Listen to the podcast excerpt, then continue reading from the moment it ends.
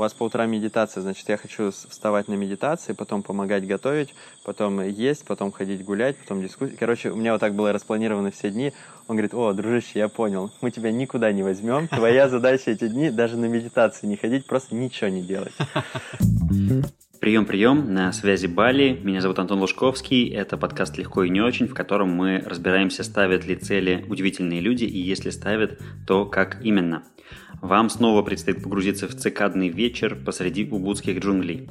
Евгения я поймал буквально перед последним эвакуационным самолетом, в то время, когда его отпуск превратился в удаленную работу по антикризисному управлению компанией.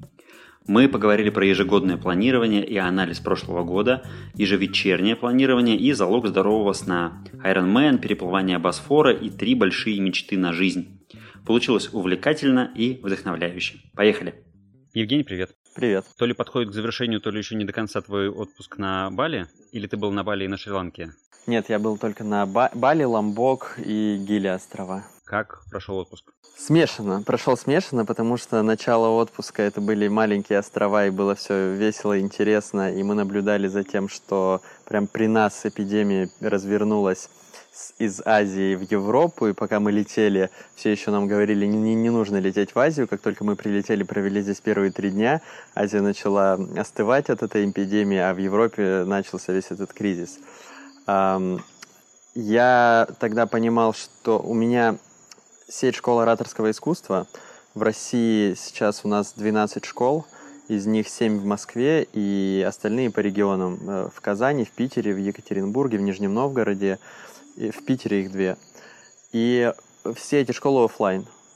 И я понимал, что так или иначе время придет к тому, чтобы закрыться. Мы как раз вот закрылись, а, когда объявили нерабочую неделю, закрыли все школы. И Вторая половина отдыха была, скажем так, не отдых, потому что приходилось, э, конечно, решать очень много, во-первых, вопросов, связанных с тем, что мы будем делать дальше, как мы будем перестраиваться, чтобы была выручка, как мы будем делать, запускать онлайн-курсы, с кем мы это будем делать, э, какие ресурсы нужны, ну и так далее. И вторая часть вопросов, что делать с офлайном, как сокращать э, расходы, как сокращать аренду, зарплаты, Э, что делать с клиентами, которые оплатили, ну и так далее.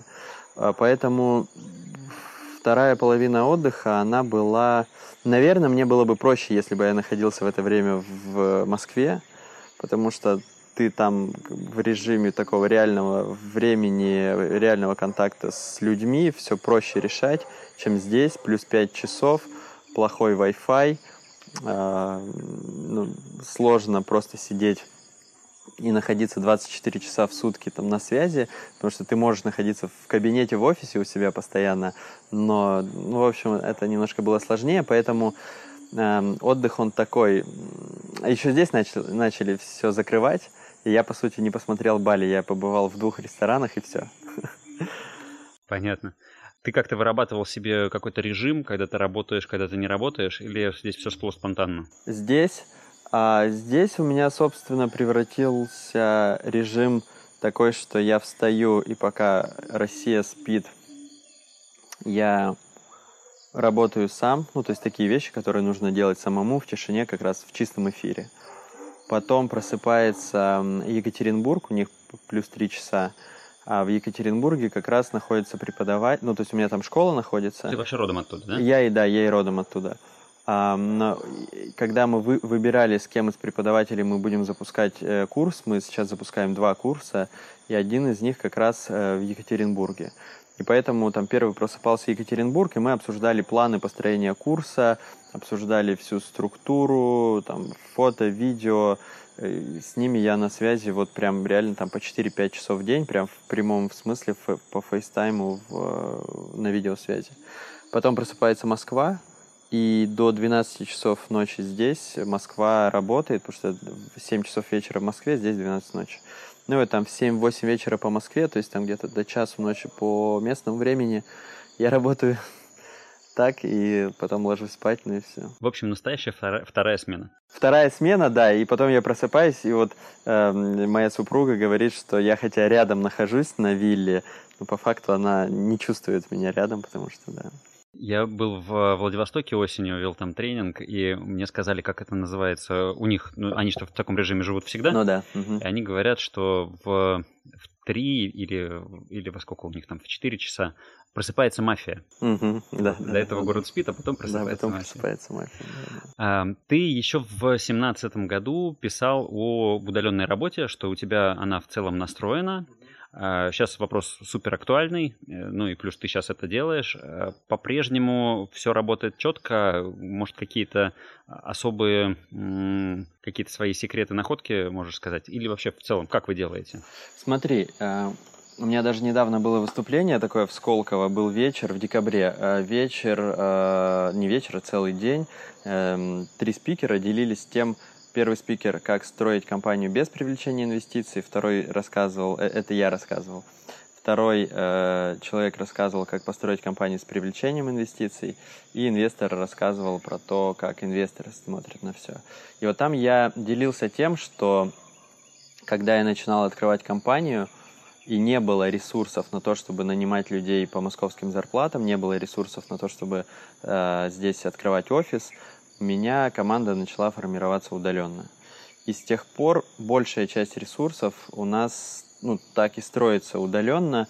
Э, наверное, как бы тогда я научился это делать, потому что у меня не было выбора, а потом я понял, что для меня это, конечно, намного эффективнее. И сейчас э, для нас это первый такой вот серьезное там, испытание. Я понимаю, что модель удаленной работы, она сильно более ну, устойчиво вот, вот в текущей ситуации. Потому что офис у нас небольшой. У меня два бизнеса. Один бизнес у меня интернет-магазин парфюмерии, второй бизнес это сеть школ. Сейчас сеть школ сильно больше, чем парфюмерия. Я буду больше про нее рассказывать. То есть у нас удаленные программисты, дизайнеры, проект менеджер а, У меня частично удаленный отдел продаж. У меня удаленные администраторы, которые следят за работой э, региональных школ, которые там контролируют. То есть э, из э, всего в компании работает человек, наверное, 60, ну, наверное, плюс-минус 60. Удаленных из них 70%.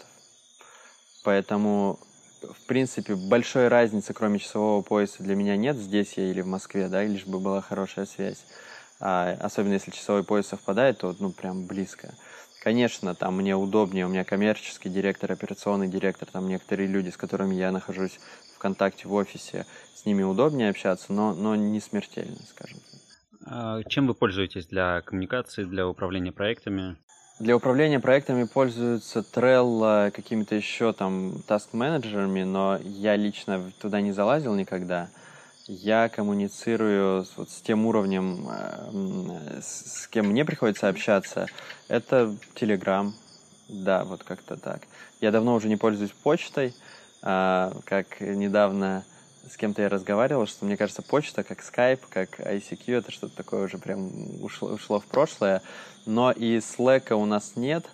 Мы поднимали вопрос, там, то есть у нас сейчас есть какой-то отдельный инструмент общения у операционных вот сотрудников, кто там в школах каждый день общается, потому что 12 школ, это в каждой школе есть, соответственно, администраторы, которые следят за, за всем, что происходит.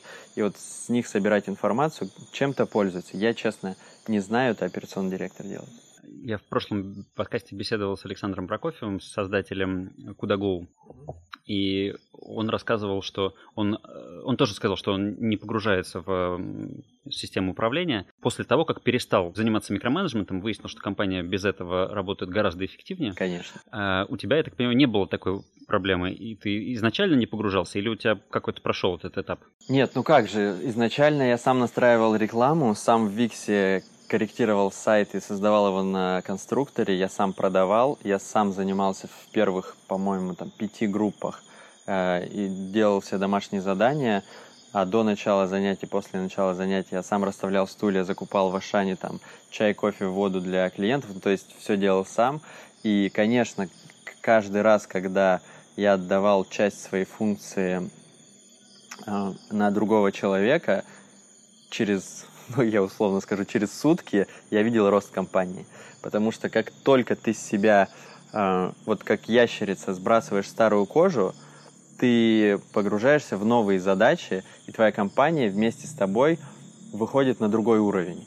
А если ты хранишь на себе какие-то старые задачи, если ты делаешь то же самое, например, что ты делал год или, не дай бог, два года назад, те же самые функции, то, во-первых, ты не развиваешься, ну, потому что ты делаешь одно и то же годами. Компания не растет, потому что голова компании делает одни и те же функции. И самое главное, у тебя же нет начальника, который тебе по голове настучит. Поэтому некоторые вещи, когда вот особенно в рутине ты на себя берешь, ты можешь делать не вовремя, ты можешь откладывать приоритеты, понимая, что это вредит компании, но вроде как тебе за это никто ни, ничего не скажет. А как только ты перекладываешь вот такие вещи на других людей, то они же знают, что у них э, это самый главный приоритет, иначе ты их накажешь. И поэтому они делают лучше. В общем, а, у меня есть такая практика, я в конце своего ежедневника записываю вещи, которые я делаю регулярно. И раз в месяц я сижу и смотрю, что из того, что я делаю регулярно, я могу перераспределить на других людей.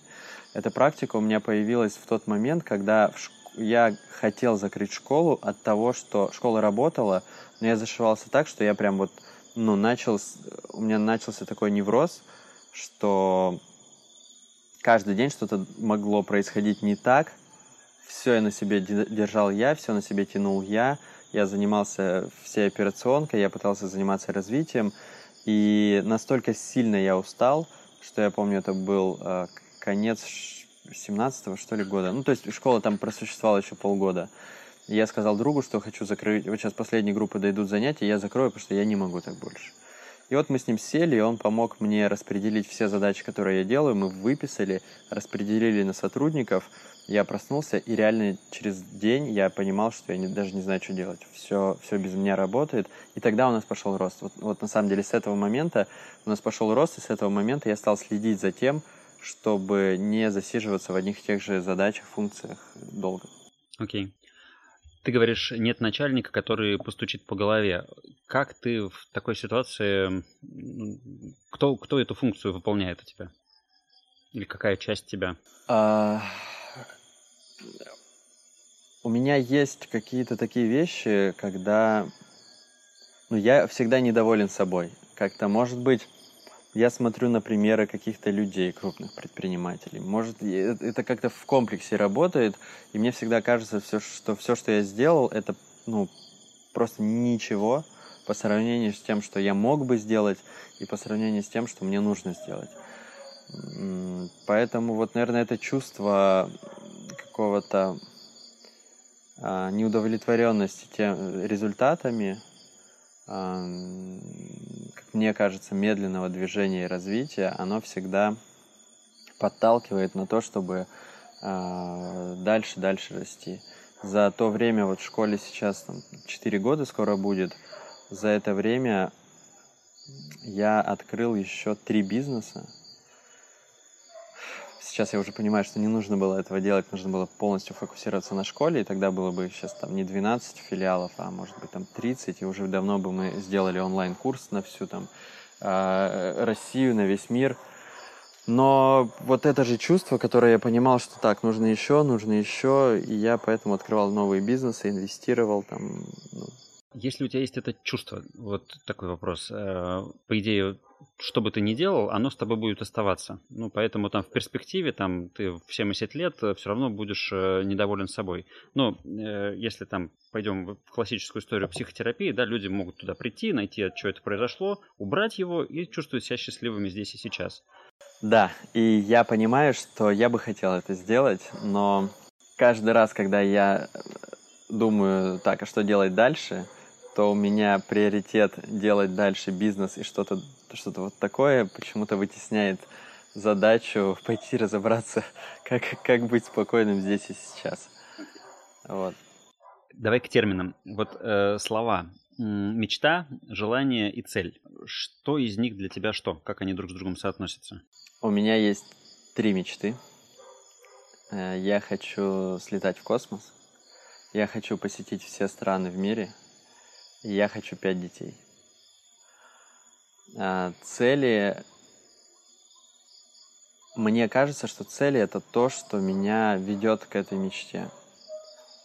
Я каждый год себе ставлю цели на год, корректирую их э, иногда ежемесячно, иногда реже. Ну, не еж... раза четыре в год получается корректировать. Э, они так или иначе связаны этими большими мечтами. Но и в целом цели еще отражают какие-то текущие, сиюминутные свои ценности, приоритеты. Ну, например, для меня важно и для меня очень интересно развиваться, развивать себя, я не знаю, проходить новые тренинги, учиться где-то, смотреть какие-то фильмы, которые у меня там запланированы, читать книги и много путешествовать, я много путешествую. А, в общем, цели это вот что-то такое более короткое в моем варианте. Расскажи подробнее про как происходит процесс целеполагания. Ты это делаешь там раз в год, ты для этого уединяешься, сверяешься регулярно, каскадируешь до плана на неделю или как? Вообще каждый год я как-то дополняю или что-то отрезаю из своего процесса постановки целей на год. Первый раз вот у меня есть даже папка, где у меня хранятся таблицы целей на 15 год. В общем, с 15, получается, в конце 2014 года я первый раз поставил себе цели на год. Цели на год у меня разбиваются на несколько блоков. Это бизнес и финансы, это личное развитие, это спорт, здоровье, личные отношения.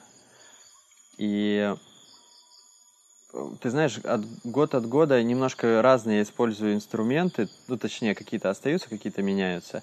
Я анализирую прошлый год, я понимаю, что у меня получилось и что нет. Самое главное, я анализирую результаты прошлого года, потому что твои результаты – это реальный, показа... реальный показатель того, что тебе важно. Ты можешь себе ставить сколько угодно целей там, по бизнесу в этот год, но если год прошел, а ты понимаешь, что у тебя ты там накачал себе кубики на прессе, но не заработал миллион долларов, то значит реальные твои сегодняшние э, цели – это фитнес, спорт – а не бизнес. И поэтому я анализирую прошедший год, я вижу, что меняется там, и от этого понимаю, что все-таки вот, вот где, где мои так, реальные глубинные э, приоритеты. Как это происходит? Первое, это происходит э, в конце года, либо в начале следующего. Я как-то, хоть я очень не, ну, как бы мало, мало во что верю, но тем не менее строю цели на растущую луну. Поэтому это иногда выпадает там чуть раньше, чуть позже, чем сам Новый год. Второе, я э, анализирую прошедший год и расписываю по, там, такое делаю, типа, хит-парада. А, может быть, ты слышал такую технику.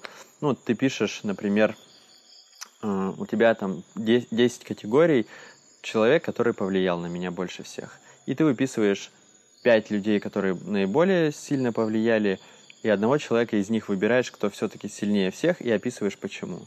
Потом, например, то есть это человек года. Потом ты пишешь а, решение года. Выписываешь, вспоминаешь там пять ключевых решений за этот год, а потом отдаешь первое место какому-то из них и пишешь, почему ты считаешь, что это все-таки было самое важное.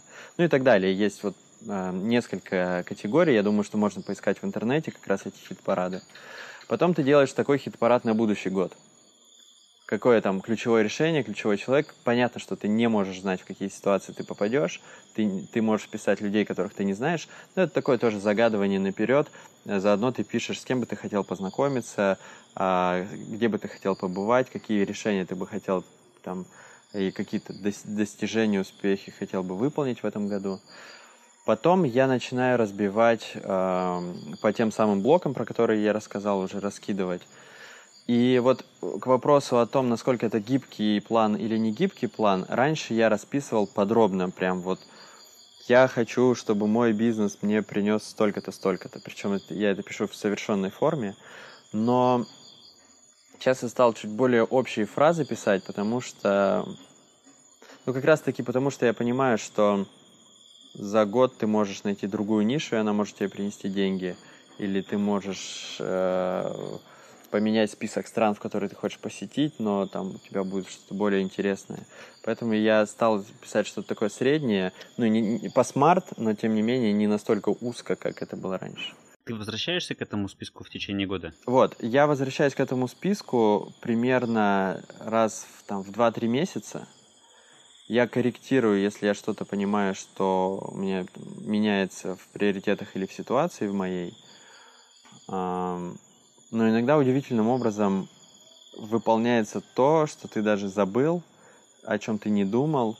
Ну, прям какие-то такие ситуации складываются, когда ты прям не ожидал. И есть, само... есть пример какой-нибудь? У меня есть пример, когда я написал, э, года 3-4 назад было, и я живу в Москве, а у меня вся семья живет в Екатеринбурге.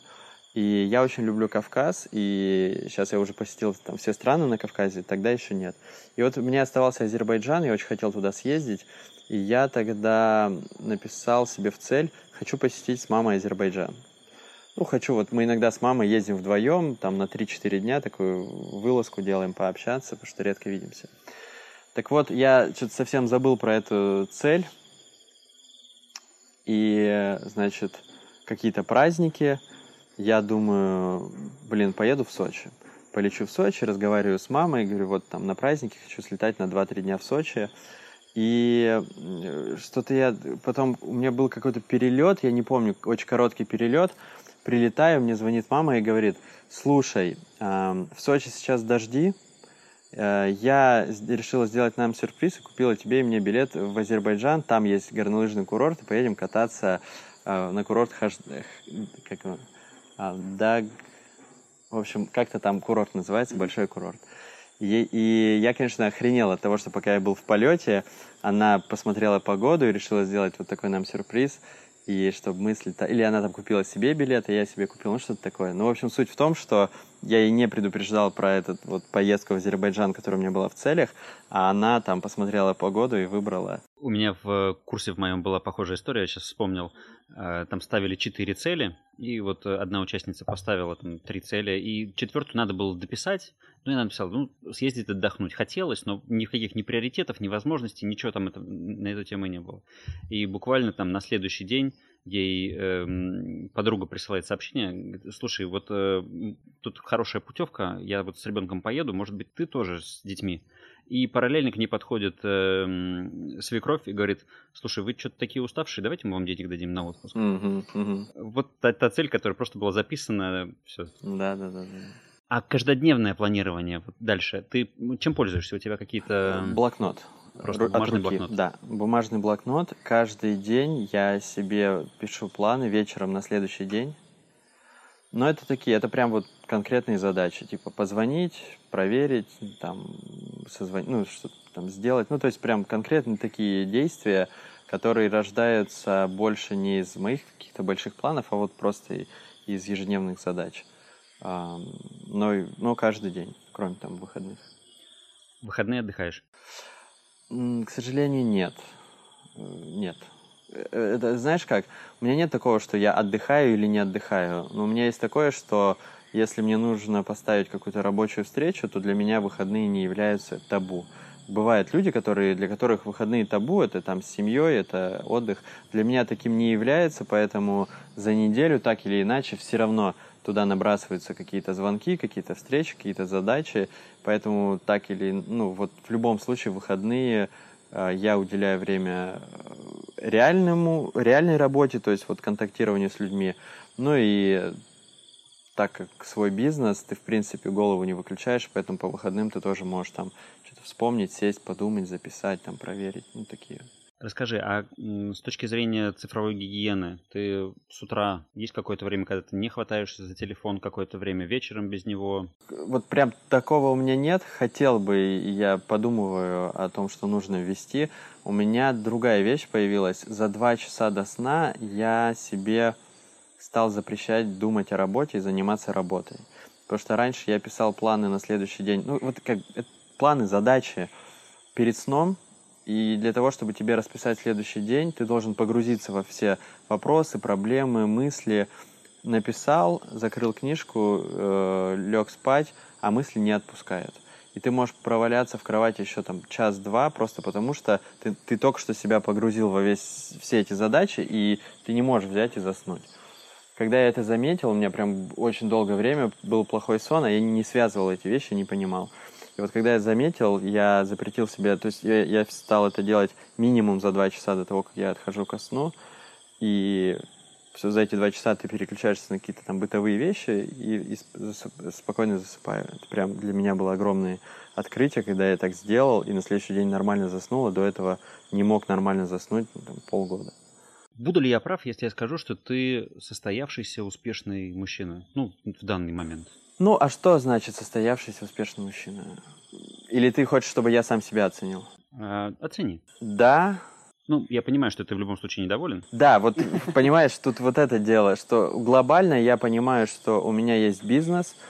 Это реально бизнес, а не ремесло. То есть это не там, где э, собственный бизнес, но по факту ты там и шачишь с утра до вечера для того, чтобы просто он функционировал. Все-таки вся работа, которую делаю я, это работа на развитие. Я ни минуты не принимаю участие в операционной деятельности. И если я, а такое как бы в нормальное время случается, это не сейчас, когда я уезжаю там в долгие какие-то экспедиции, путешествия, далекие страны, и это происходит бывает на месяц, то я абсолютно не нуж... ну, э, моя компания не нуждается во мне для того, чтобы расти на там, свои там, 15-20% в год. А вот для того, чтобы мы делали какие-то кардинальные скачки, для... это, это, конечно, моя работа в этом. Я... У меня хорошие отношения личные, у меня хорошие отношения с моей семьей. Я занимаюсь спортом много активно каждый день, ну, 5, 5 раз в неделю – я много путешествую, я не зациклен на только на работе, я много развиваюсь, и у меня есть друзья с детства, с которыми мы очень близкие, никогда не ссорились, и прям вот, ну, ну, ну очень близкие, два друга. Поэтому мне кажется, что вот комплексно для меня успех, который состоит из таких кусочков, там, друзей, семьи, личного развития, бизнеса, я в целом ну, доволен. Ну, ну, не считая вот, вот этих вот каких-то больших планов по бизнесу, да. Ты вырос в обеспеченной семье. Да. Почему ты пошел по пути вот такой самореализации в разных областях и так вот масштабно с посещением всего мира, а не по пути, там, условно говоря, паразитирования? На наследие. А, ты знаешь, я после армии когда вер... Э, еще был в армии, я думал о том, когда я вернусь э, домой, что мне дальше делать, мне оставаться в Екатеринбурге, и я понимал, что так или иначе буду работать или как-то связан с, с э, семейным бизнесом, либо все-таки мне переехать в какой-то другой город, там принципиально больше. Я, я тогда подумывал, может быть, вообще не в России попробовать, но как-то в итоге выбрал такой, знаешь, вариант Москва, что с одной стороны ну, действительно новый город, в котором ты никому не нужен, там ни, никак у нас нет никакого семейного бизнеса, ничего нет, и ты все, все с нуля, но при этом там, где все-таки русские люди, русский менталитет, мне было понятнее. Наверное, в тот момент, когда я делал выбор там совсем куда-то уехать или в Москву, я выбрал такой более безопасный, что ли, вариант. Mm-hmm. Ну а когда переехал в Москву, выбора особо уже не оставалось, поэтому я понимал, что нужно вот все строить, шевелиться с самого нуля самостоятельно. А вот этот вот момент решения о том, что ты уезжаешь в Москву, э, вот как, как ты принял это решение? Почему ты не остался? И... Ты знаешь, у меня, наверное, никогда не было такой какой-то мечты и желания возглавить и работать в семейном бизнесе. Потому что вот я сейчас вспоминаю, ведь и до того, как я ушел в армию, я учился в институте, у меня с другом было концертное агентство. А, мы делали по-настоящему большие концерты. Я заработал свой первый миллион рублей, когда еще учился в институте. И там, конечно же, там помощи семейной было ноль абсолютно. Мы сами по ночам ездили, расклеивали афиши, мы сами договаривались с артистами, которых привозим, мы сами объезжали, договаривались. Я лично там договаривался с радио, телевидением, с торговыми центрами о бартере, когда нам давали рекламные площади. и с вложениями там практически 0 рублей мы делали очень большие концерты. Помимо этого, там у нас был когда-то микробизнес, мы делали там мойку с другом, там купили керхер и мыли машины, там таджика наняли.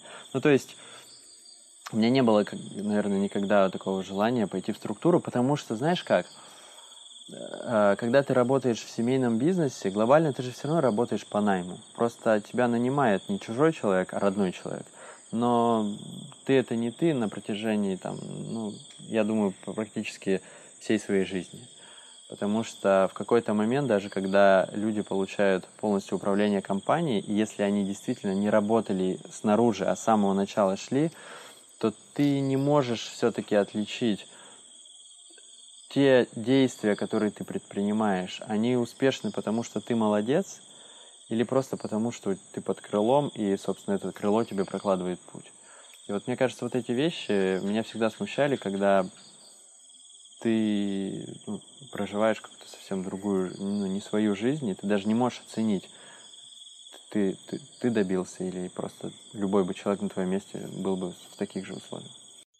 Я знаю не очень много людей, которые в молодости брали и организовывали большие концерты. На острове знаю еще одного, э, который делал то же самое в Норильске. А э, любой другой студент мог бы ездить клеить афиши, договариваться с артистами и заведениями. Почему у тебя это получилось? И... Блин, вот тот момент, когда мы делали особенно первый концерт, это был тоже вот прям э, момент, когда я 24 часа в сутки думал о концерте. Я... У нас еще там несколько раз перенесся концерт. Это был первый концерт, мы делали Гуфа. А он два раза тогда слег в больницу по своим там обстоятельствам, регулярно у него случающимся. Вчера вот в очередной раз. В очередной раз он опять там это сделал, да. А, два раза переносили концерт, но я понимал, что, что нужно делать концерт большой. У нас было продано больше, чем две с половиной тысячи билетов. А, это, это прям много. И такое количество билетов мы продали при вложении в рекламу практически 0 рублей. То есть мы сами у друзей засняли а, записали аудио-видеоролики, подарив им билеты на будущий концерт. Мы объехали MTV Radio Maximum, кучу телеканалов радио, которым подарили столы руководству на этом концерте, еще поставили там по бутылке виски. Я обзвонил лично все компании, которые у нас занимались наружной рекламой, предлагая бартер. Мне все отказали, с некоторыми я переписывался по имейлу, и на один имейл мне ответил человек так, Евгений Савельев, а вы не тот Евгений Савельев, который жил на Уралмаше? Я говорю, тот. Так это Саня, мы с тобой во дворе дружили. И оказалось, что менеджер по продажам в одной из компаний был моим другом еще там с Уралмаша. И в итоге мы получили еще благодаря ему а, у всех компаний, кто занимается билбордами, есть нераспроданные площади. И вот там по неделе там, по неделе там мы еще получили кучу билбордов. В итоге вот с вложениями реально там практически ноль мы сделали первый концерт, который, ну, просто тысячекратно окупился. Вот. Но это, это была работа 24 часа в сутки, это был прям стресс, потому что по ночам мы расклеивали, еще оказалось, что есть определенные мафии, кто там тебе обдирает, потом эти, нужно с ними идти договариваться. У нас были такие там разборки с друзьями, ну, в общем, так. У тебя в Инстаграме я недавно видел, был в монастыре на медитации. На Шри-Ланке, да. На Шри-Ланке. Расскажи про медитацию. Ты вот насколько глубоко с ней взаимодействуешь? Я хочу начать взаимодействовать. У меня как раз, о чем я рассказывал, эм, такое состояние, что я постоянно нахожусь в мыслях о работе. У меня вот, вот этот процесс мысления никогда не заканчивается, и я понимаю, что в целом это не очень хорошо, это не очень продуктивно, и нужно давать себе отдыхать. И как раз-таки та поездка в монастырь, это был, по сути, мой первый шаг для того, чтобы попробовать ничего не делать. Но когда я приехал туда, и мы сели с монахом в первый вечер там проводить дискуссии, он мне сказал, ну что ты хочешь? Я говорю, ну смотри, я прочитал у вас на где-то там вот в Фейсбуке какие-то отзывы. У вас по утрам медитация, значит, я хочу вставать на медитации, потом помогать готовить, потом есть, потом ходить гулять, потом дискуссии. Короче, у меня вот так было распланировано все дни. Он говорит, о, дружище, я понял, мы тебя никуда не возьмем. Твоя задача эти дни даже на медитации не ходить, просто ничего не делать. В итоге за четыре дня я посетил, по-моему, один или два, нет, не один, наверное, два или три раза я посетил такие медитации йоги, э, в, в которых я сильно не смог прям, знаешь, отпустить мысли, но это действительно были первые, наверное, за долгое время четыре дня, когда там еще и связи не было, когда я не делал вот прям ничего. То есть я спал, ходил, разговаривал, спал, ходил. Э, один раз я все-таки помог там сделать работу по кухне, там что-то приготовить, там раздать людям, помочь а, при завтраке. Но потом и туда меня не пускали для того, чтобы я вот опять не включал даже там режим успеть все. Понятно. А, с тех пор как-то ты что-то стал внедрять себе в практику? А, нет.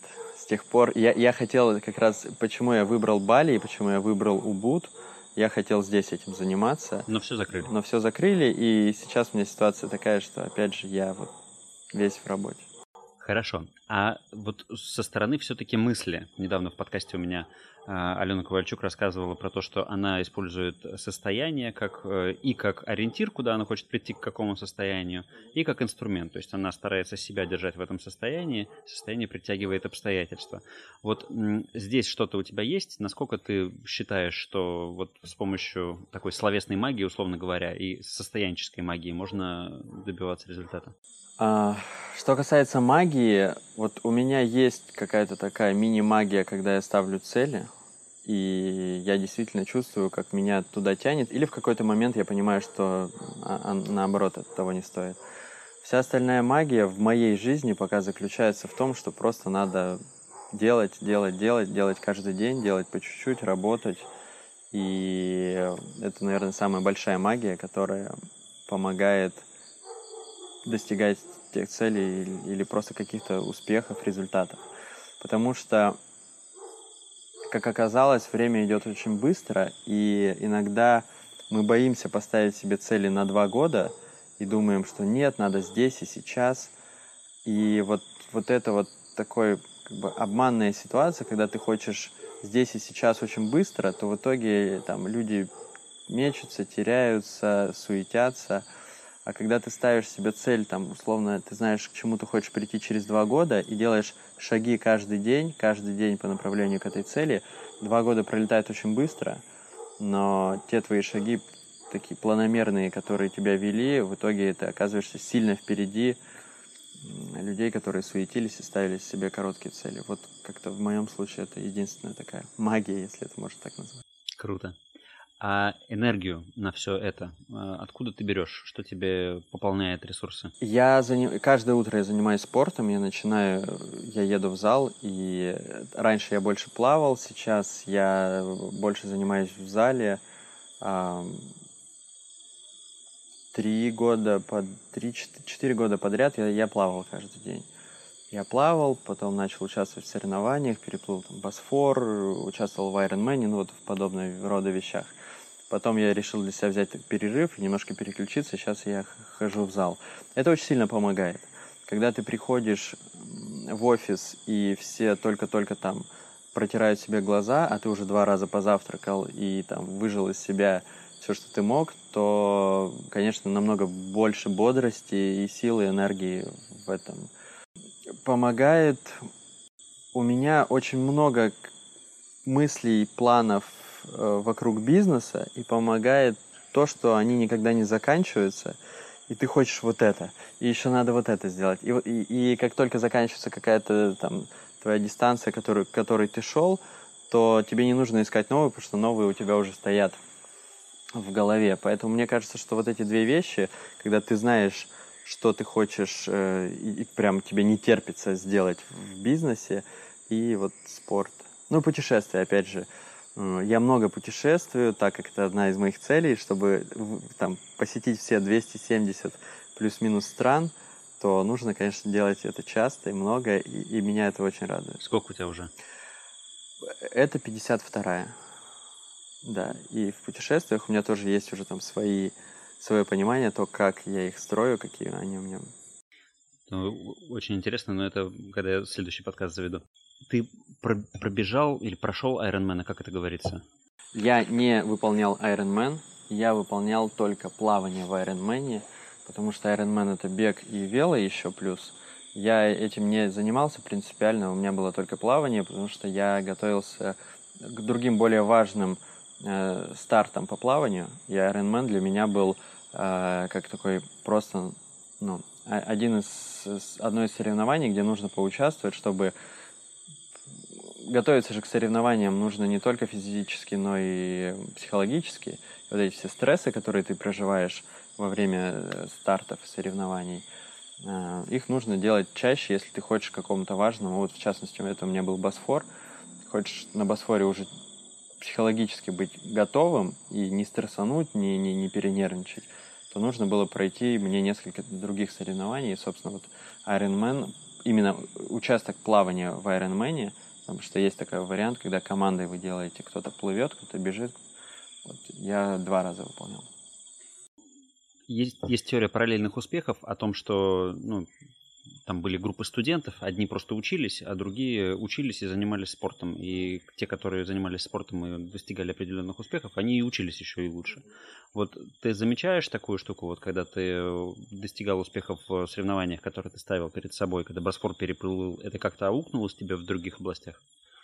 Вот конкретно Босфор я бы не сказал, но просто то, с чего я начал, что Босфор это же просто один день, но 5, ну в тот момент даже было не 5, а, наверное, 6-7 тренировок, особенно уже перед стартом, тренировок в неделю, э, они, конечно, помогают тем, что ты чувствуешь себя всегда бодрым, у тебя всегда кровь прилитая к мозгу, ко всем частям тела, конечно, это очень сильно бодрит.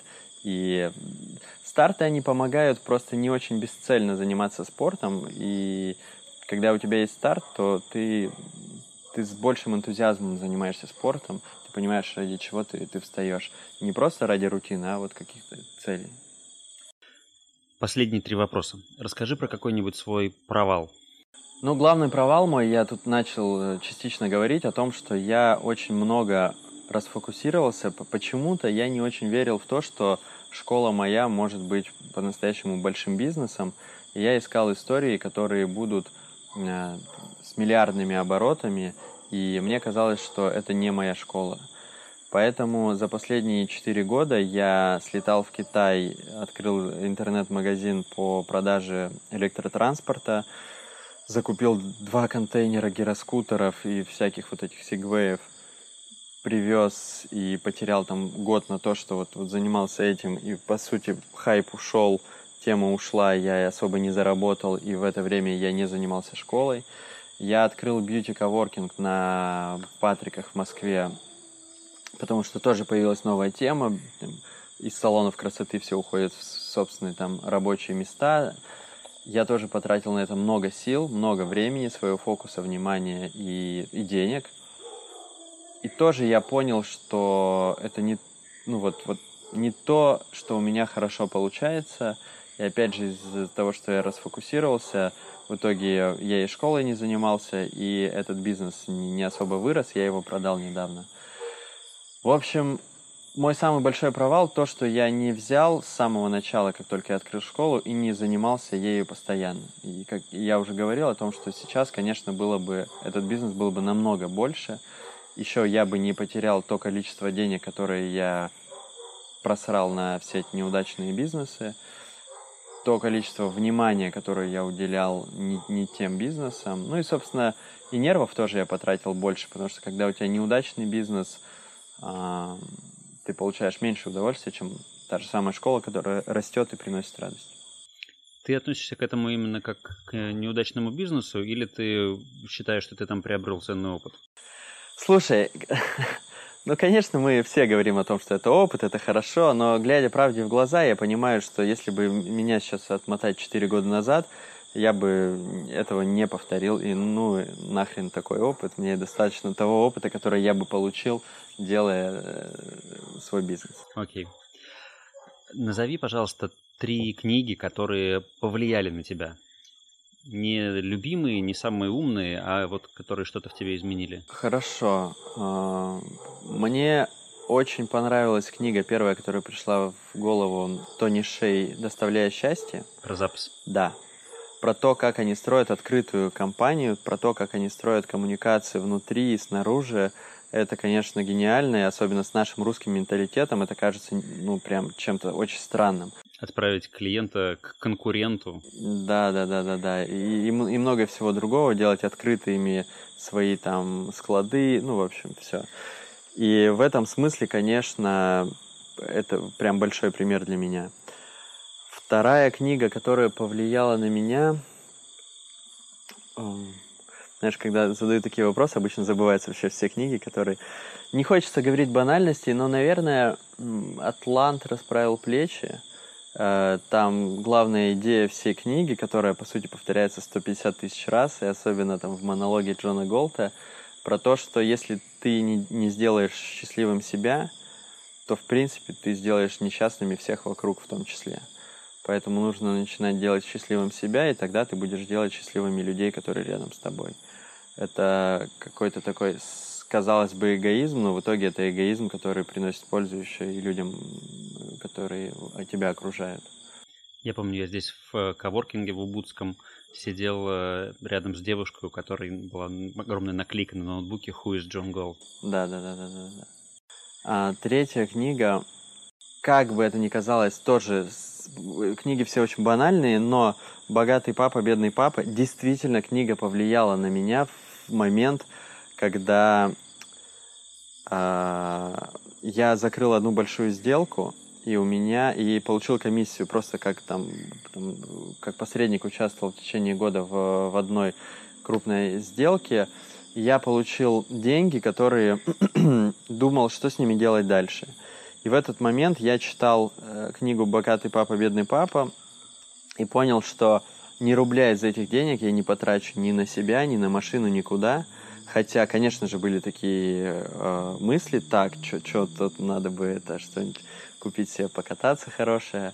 И именно эта книга говорила о том, что не, не, дружище, давай ты подумай, в какой актив ты вложишься. И э, я был в бассейне, мы с другом пошли в сауну, которая, знаешь, при бассейнах такая небольшая кабинка.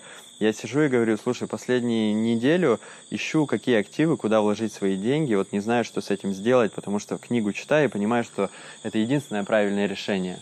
И с нами сидит, и обсуждаю эту книгу и с нами сидит третий парень вот в этой малюсенькой сауне, и такой, слушай, а я сейчас бизнес продаю, уже там типа месяц продаю. И в итоге это оказался парфюмерный бизнес, который мы из сауны вышли, поехали, я его купил. А купил я его, по сути, потому что сидел, обсуждал книгу «Богатый папа, бедный папа». Очень круто. И три фильма или сериала. Да, три фильма. Недавно я писал пост о фильме Голгофа — это просто фильм, который, я считаю, лучший фильм, который я встречал за последнее э, время. Фильм, который э, невероятен по картинке, который невероятен по игре актеров и, самое главное, замысел про то, как мы сами несем свою судьбу, строим. В общем, это, удивительно. Я писал большой пост про, про него. Жестокий романс — я обожаю его, из-за него я люблю романсы, цыган. Каждый праздник, свой день рождения или еще что-нибудь, я вызываю цыган, и мы всегда весело танцуем пляшем. Я вызывал их в Сколково, где учусь на MBA. Голгоф, жестокий романс по беспреданнице и воспоминания неудачника – Воспоминания неудачника, фильм, в котором Дэниел Крейг играл, достаточно старый, я думаю, что ему лет 15. Музыка, трагизм. Сложно объяснить, нужно смотреть. Хорошо. Да, такие фильмы, которые ну, невозможно объяснить. Но главный саундтрек оттуда, Roxy Music, который, написал, ну, который был взят для этого фильма, у меня и потом у тех людей, кому я посоветовал этот фильм, это была любимая песня на протяжении, наверное, трех-четырех лет после этого. То есть там она так встроена в фильм, что ты не можешь жить без этой песни потом очень долго. Круто. Спасибо тебе большое. Э, мне остается пожелать тебе оказаться там, где будет лучше всего в настоящей неопределенной ситуации. Ну и, конечно, планомерной сбыче твоих э, трех больших мечт. Да. По первой мечте у нас с тобой даже есть пересечение, потому что мы, у нас с женой есть план на золотую свадьбу отправиться на Марс. Я думаю, что через 40 лет мы как раз э, сможем mm-hmm. это вполне себе легко реализовать. Ну да, да. Хорошо, спасибо большое. Ура! Вы дослушали до конца. Отмечайте это событие лайками, звездочками рейтингов, комментариями и рассказом о подкасте друзьям. Надеюсь, у вас все хорошо. Если вы раздумываете, что послушать дальше, давайте я для разнообразия порекламирую другой подкаст. Я очень люблю подкаст, который называется «Сладкая плазма». Он совсем не такой, как мой, и я немножко даже завидую его создателю, потому что я сам так не могу. Представьте себе, что это межгалактическое радиошоу, в котором инопланетянин рассказывает о том, как устроена жизнь на Земле и на других планетах, и периодически ставит свои любимые земные треки. Прям большое наслаждение, всячески рекомендую. А, ну, а мы услышимся через две недели. На связи.